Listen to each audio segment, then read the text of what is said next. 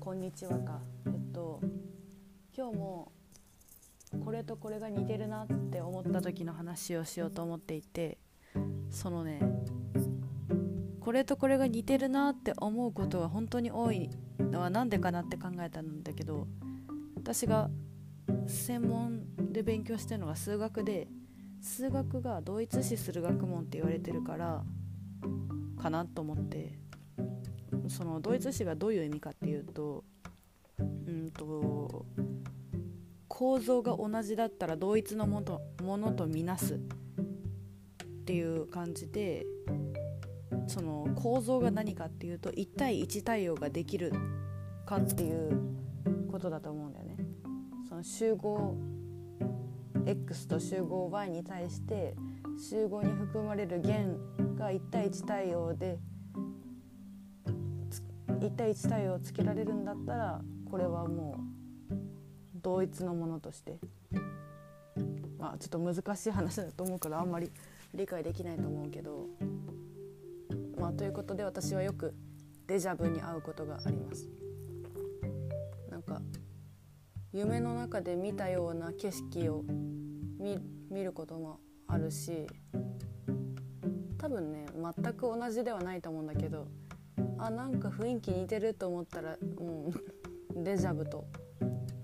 なんか見なしていますね。えー、っとでえー、っとあのこれとこれが似てるなの話で筋トレと勉強が同じだなって思っていてなぜかっていうと筋トレってさ自分の筋肉の限界よりちょっと上まで頑張って筋肉の細胞が壊れるわけ。で壊れて回復する時に壊れる前よりも少し太くなって回復するだよね。その繰り返しによって壊れて回復壊れて回復の繰り返しによって筋肉が発達していくのね。で勉強も同じかなと思っていて脳みその記憶のキャパシティであったりとかその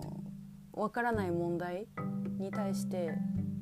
分からなくても考えていくとか分かるところから着実に積み上げていって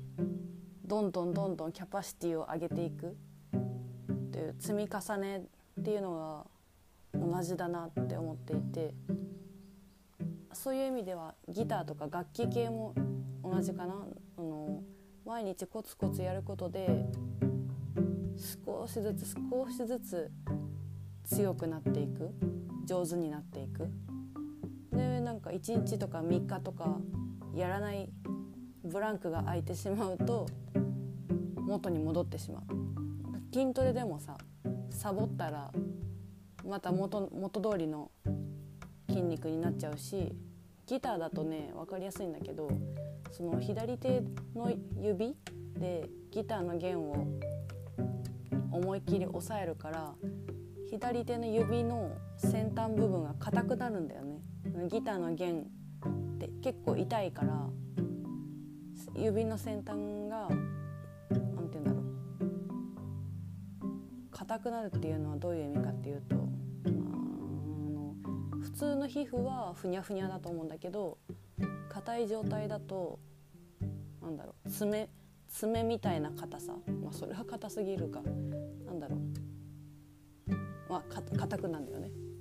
でも、1週間とかギターを触らない日が続けばその指の硬さもまた元通りふにゃふにゃの指に戻る。ああそういう意味で言うとペンダコあのペンを